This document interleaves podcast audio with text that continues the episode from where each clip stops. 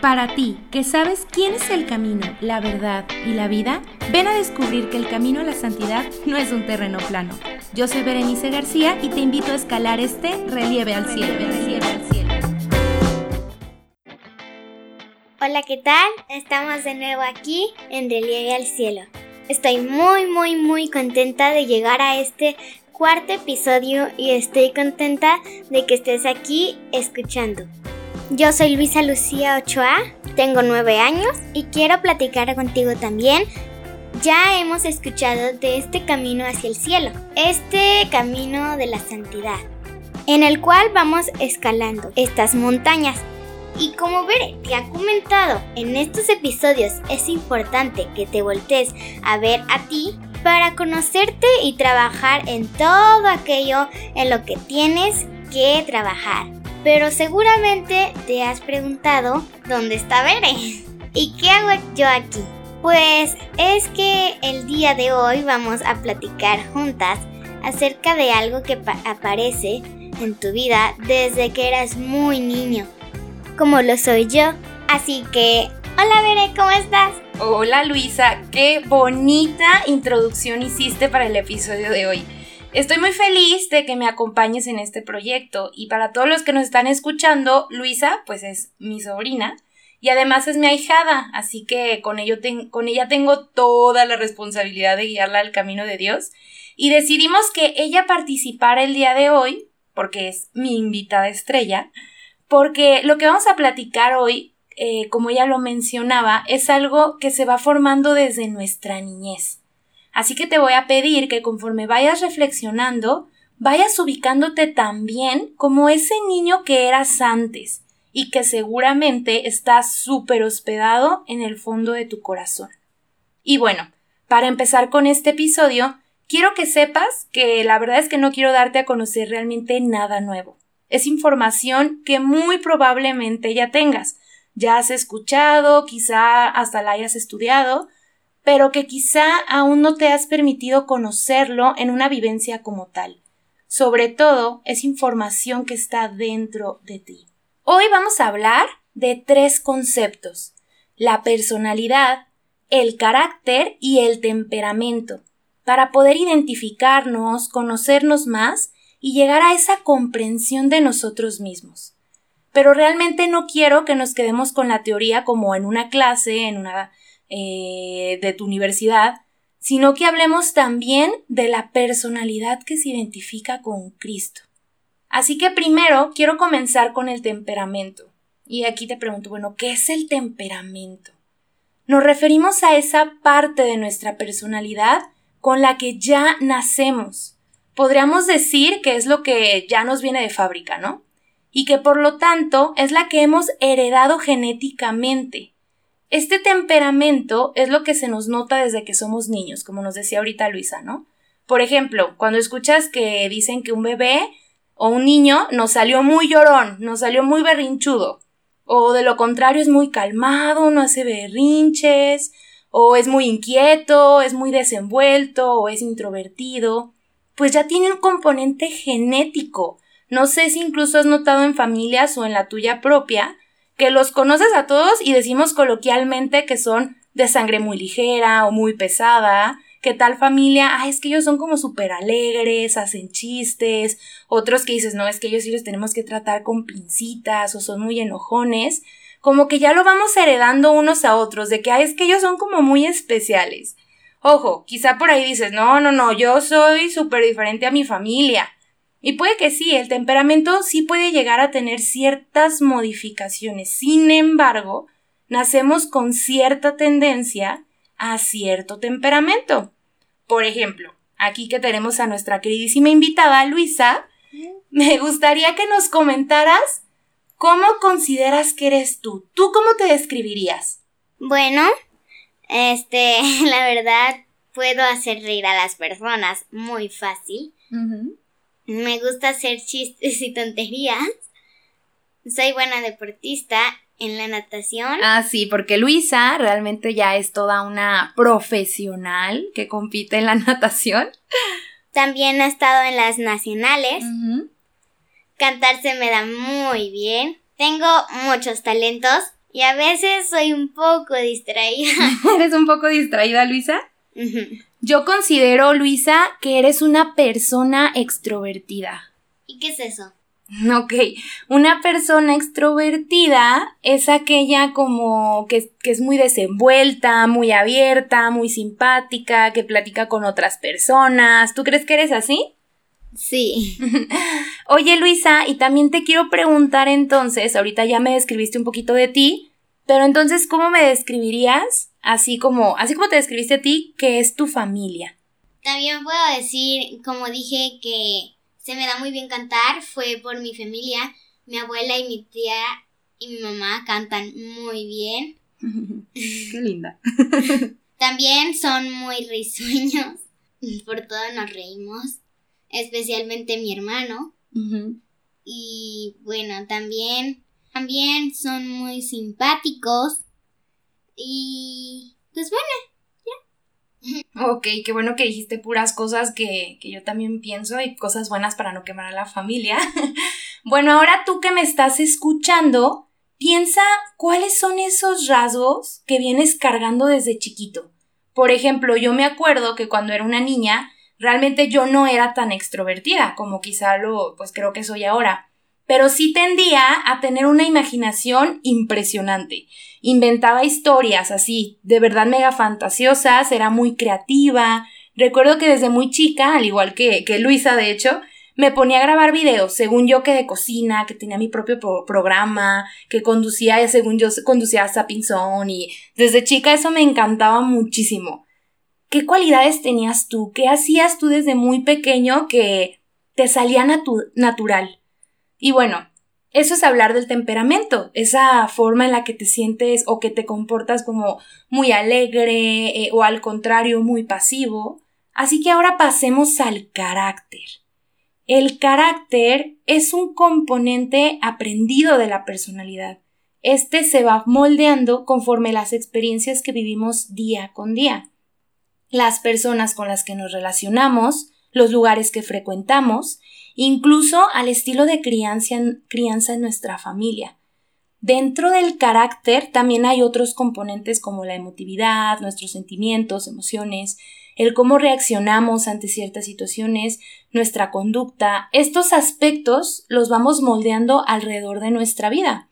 Has escuchado seguramente que no eres la misma persona de hace un año, incluso no eres la misma persona que ayer. Esto es porque el día de hoy y el día de mañana vivirás diversas experiencias totalmente distintas que si se vuelven significativas pueden ayudarnos a moldear este carácter. Y aquí entra un poco, justamente, eh, en la semana estaba hablando con una amiga de Instagram sobre algo que escuchamos constantemente. Y constantemente nos dicen que te fijes con quién te juntas, ¿no? Con quién hablas. Incluso a veces decimos que se te pegan las mañas del otro y decíamos si eres o no eres las personas con las que estás. ¿Realmente te define? Y desde un sentido determinante, pues no, o sea, no te definen las personas. No eres esas personas. Cada quien tiene su vida y su identidad. Pero aquí lo que sí puede ser es que estas personas influyen y nos ayudan a moldear nuestro carácter. A mí me pasa mucho, por ejemplo, con las formas de hablar. Típico eh, que estoy, no sé, viendo una serie española y estoy hablando igual después, ¿no? Ah, pues así también me pasa con mis amigos y amigas, que paso bastante tiempo con ellos y de repente me descubro hablando igual y a lo mejor ya está de una forma inconsciente, no es como que yo lo quiera hacer.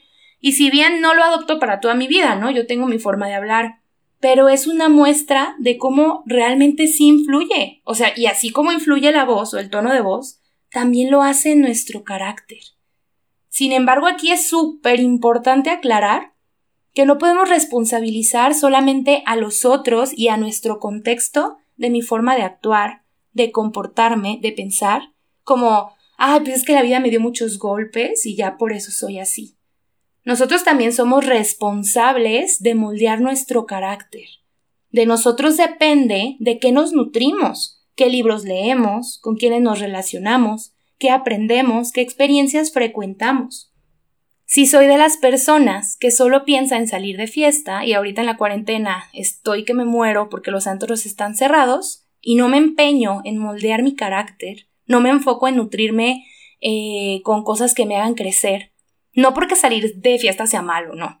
Pero evalúate cómo esta conducta no la has hecho central en tu vida y si verdaderamente te está ayudando a crecer, a moldearte.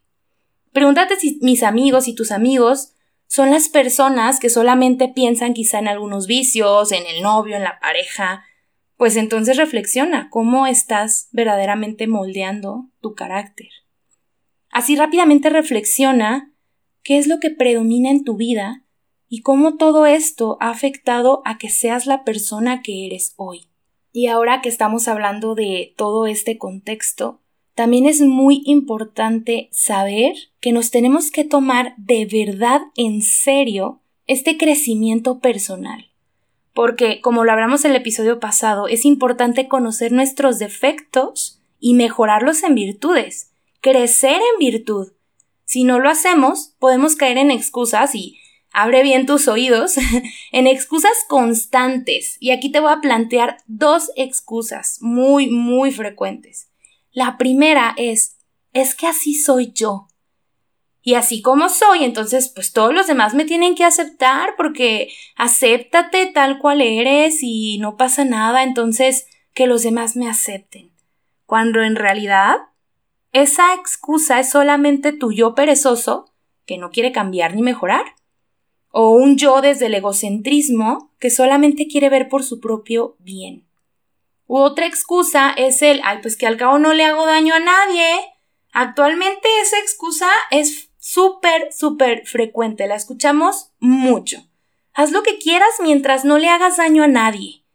Sin embargo, es importante ser conscientes de que en la creación de Dios todo está conectado. En el mundo, si lo quieres ver así todo está conectado.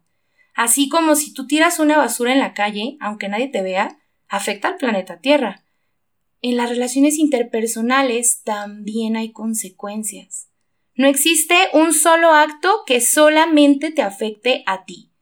Todo lo que hagas afectará al otro tarde o temprano. La suma de todas las acciones humanas se van reflejando.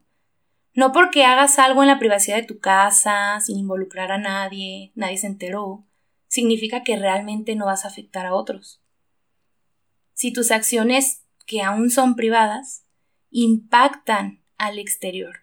Por ejemplo, si no dedicas tiempo a moldear tu carácter, seguramente con tus palabras, con tus acciones, incluso con tu silencio o falta de acción, afectarás al otro porque ahorita lo vemos como una acción pequeña, ¿no? Y quizá privada, nadie se enteró. Pero a la larga, esas pequeñas acciones pueden crecer y volverse externas. Cuando nos estamos hiriendo a nosotros mismos, tarde o temprano, vamos a herir a los demás.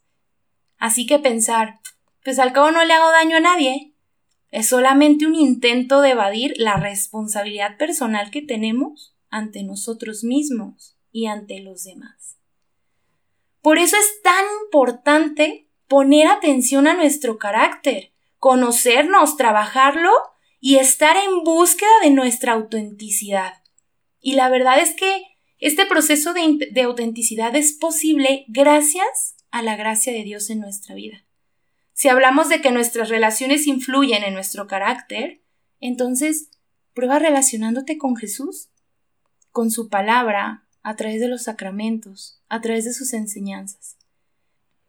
Y finalmente hablemos de la personalidad, que termina siendo la suma entre el temperamento y el carácter.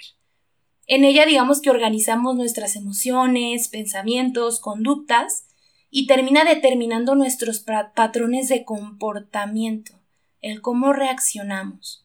Pero quiero que primero vayamos a la etimología de esta palabra así que te voy a platicar un poquito.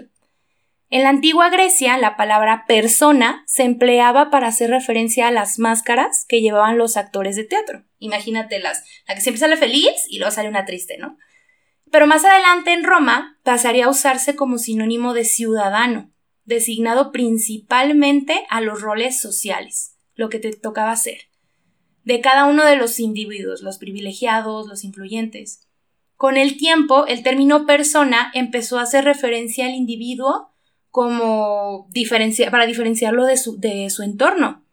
Entonces, personalidad se, deriva de esta palabra y se utiliza desde la Edad Media para describir una serie de características que nos determinan eh, las tendencias comportamentales de una persona. Así que digamos que la personalidad es esa máscara que usamos para presentarnos en el exterior. Claro, donde se incluyen eh, estos aspectos del temperamento y el carácter.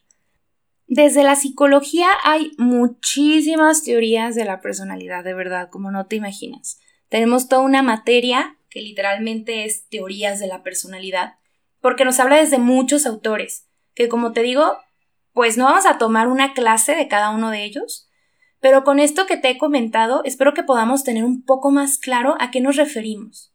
Y aquí yo te quiero preguntar, ¿cuál es la máscara que tienes ante los demás?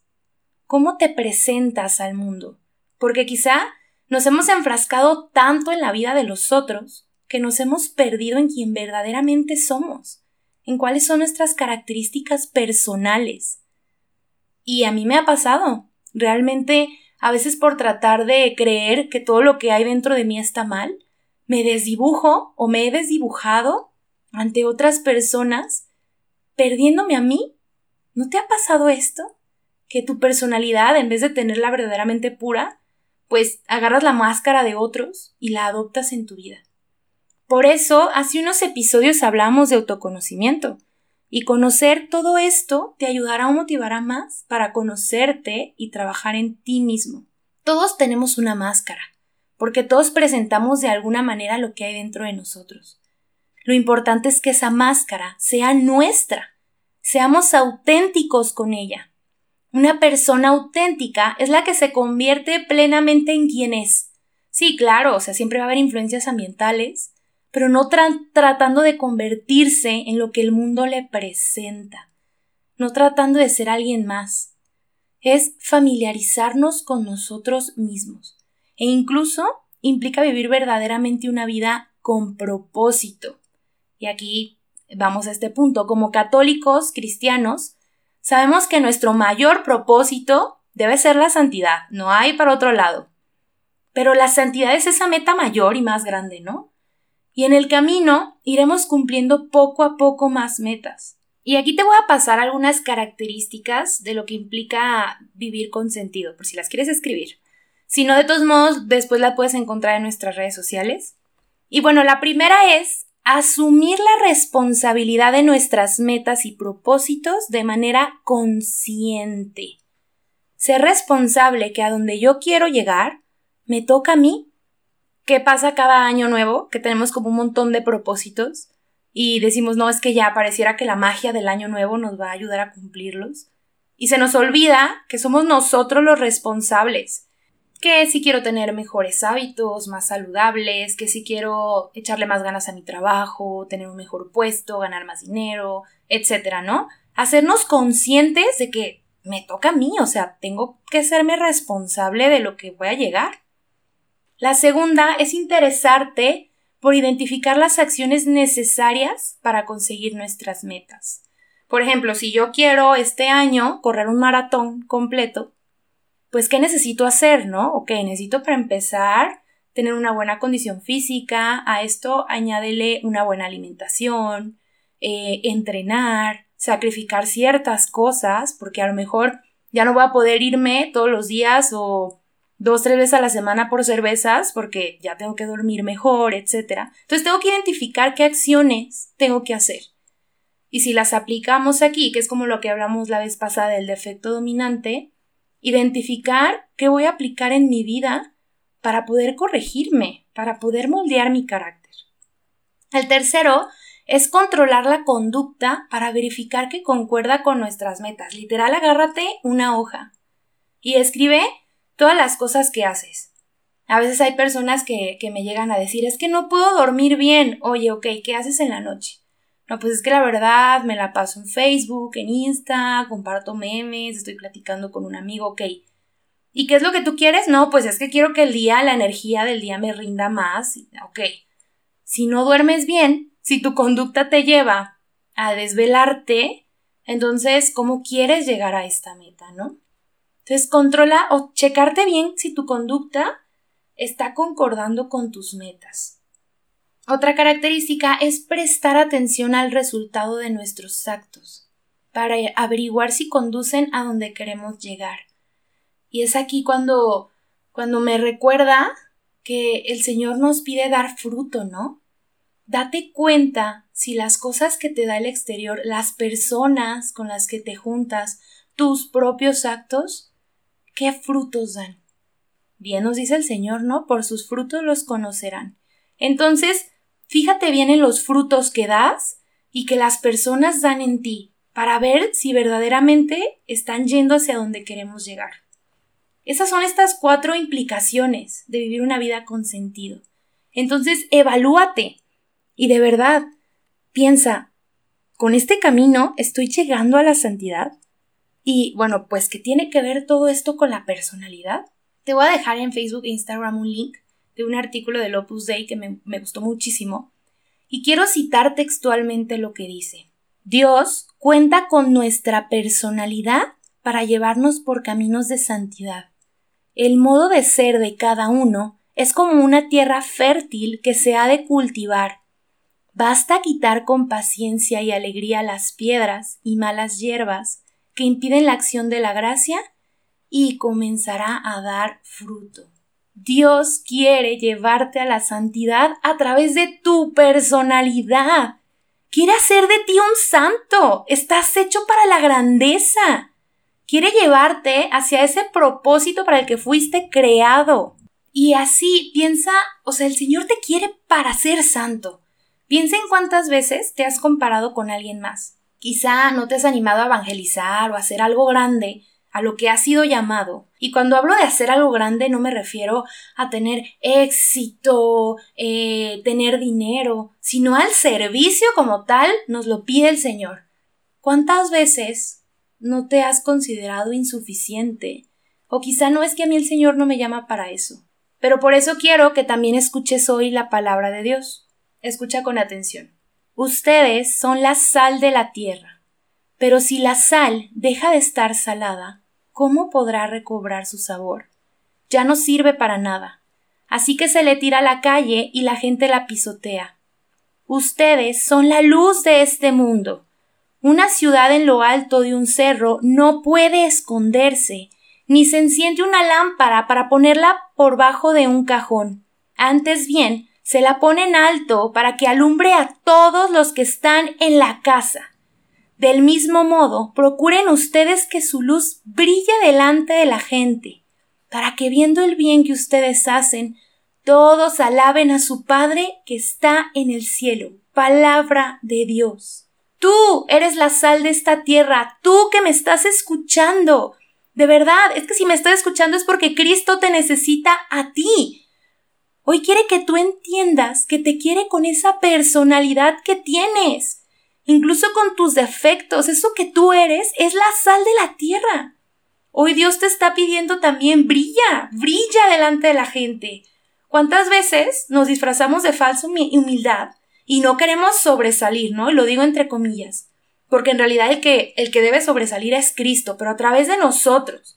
Pero quizá no queremos alzar la voz para proclamar, proclamarlo. ¡Ey! Hoy Dios te dice brilla delante de la gente. Esa personalidad que tú tienes la quiere para hacerte, hacerte santo. Y no solo eso, quiere que le ayudes a llevar más personas a la santidad. Por eso es tan importante que trabajemos en nuestro carácter, en nuestra personalidad, porque eso es lo que va a usar Dios para llegar a más personas. Pregúntate qué vasija le estás entregando a Dios para servir. Cristo hoy te quiere y te desea a ti. Y no me refiero a que, ah, pues empieza a trabajar en ti ya que estés listo, pues ya comienza a servir. Claro que no. Tú ya eres la sal de esta tierra. Empieza hoy, pero también ve puliéndote hoy. Ve comenzando hoy, ve entregándole a Dios esa personalidad. ¿Ves cómo todo está conectado? Si yo no trabajo en mi persona y en mi crecimiento, Dios va a obrar, sí, pero podría ser más si tú le has le haces esta ayudadita, ¿no? De que en tu voluntad moldes tu carácter, trabajes en ti, porque Cristo a quien necesita es a ti. Él te llama a ti, déjate de comparar con tantas personas que crees que hacen las cosas mejor que tú. Él te quiere a ti para ser un gran santo y para que lleves a más personas a la santidad. Y te vuelvo a preguntar entonces, ¿tú quieres? ¿Tú quieres llegar a ese camino de santidad? Porque suena muy bonito, ay, yo a lo mejor pensaba que ser santo solamente era rezar mucho. Híjole, ¿no? O sea, ya nos enfrenta también con nosotros mismos. Pero en ese enfrentarnos en nosotros mismos y mejorar, está Cristo tomándonos de la mano y diciendo, yo voy contigo. En la oración de hoy, Luisa nos va a ayudar a dirigirla. Y te pido que te ubiques y, y de verdad desnudes tu corazón para que puedas ver, valorar y amar todo lo que hay dentro. Y que también Dios vaya mostrando qué es lo que quiere que trabajes. Pero también permítete escuchar ese llamado de Dios en tu vida. Ese Dios que el día de hoy te quiere hacer santo. Así que Luisa, ¿nos ayudas con la oración? Sí, claro. En nombre del Padre, del Hijo y del Espíritu Santo. Amén. Hoy, Señor, te damos las gracias porque has renovado tu llamado en mí.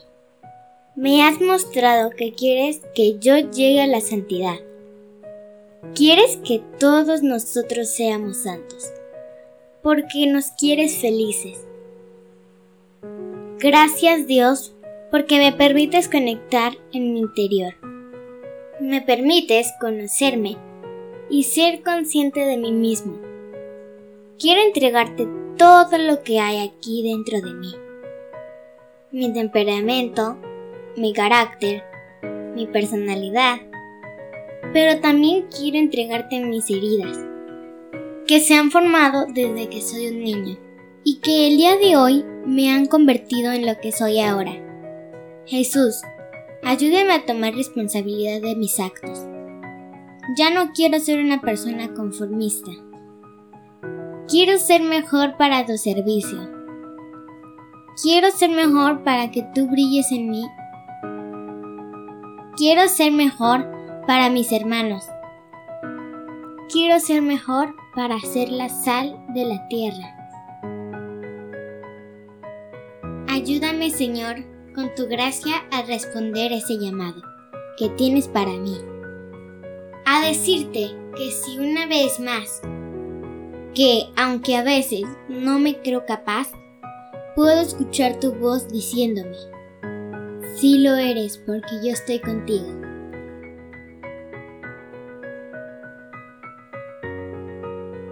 Te entrego hoy, Señor, todo lo que he descubierto en mí.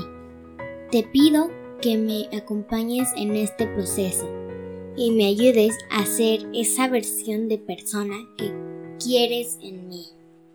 En el nombre del Padre, del Hijo y del Espíritu Santo. Amén.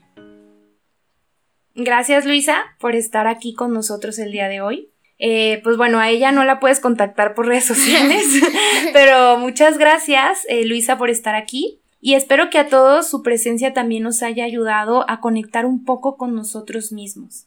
Te invito a que si lo necesitas, permanezcas un rato más en oración. Y te recuerdo nuestras redes sociales, en Instagram y Facebook nos puedes encontrar como Relieve al Cielo. Y también en las redes podrás encontrar material complementario, herramientas, videos, cosas así, para continuar escalando este relieve al cielo.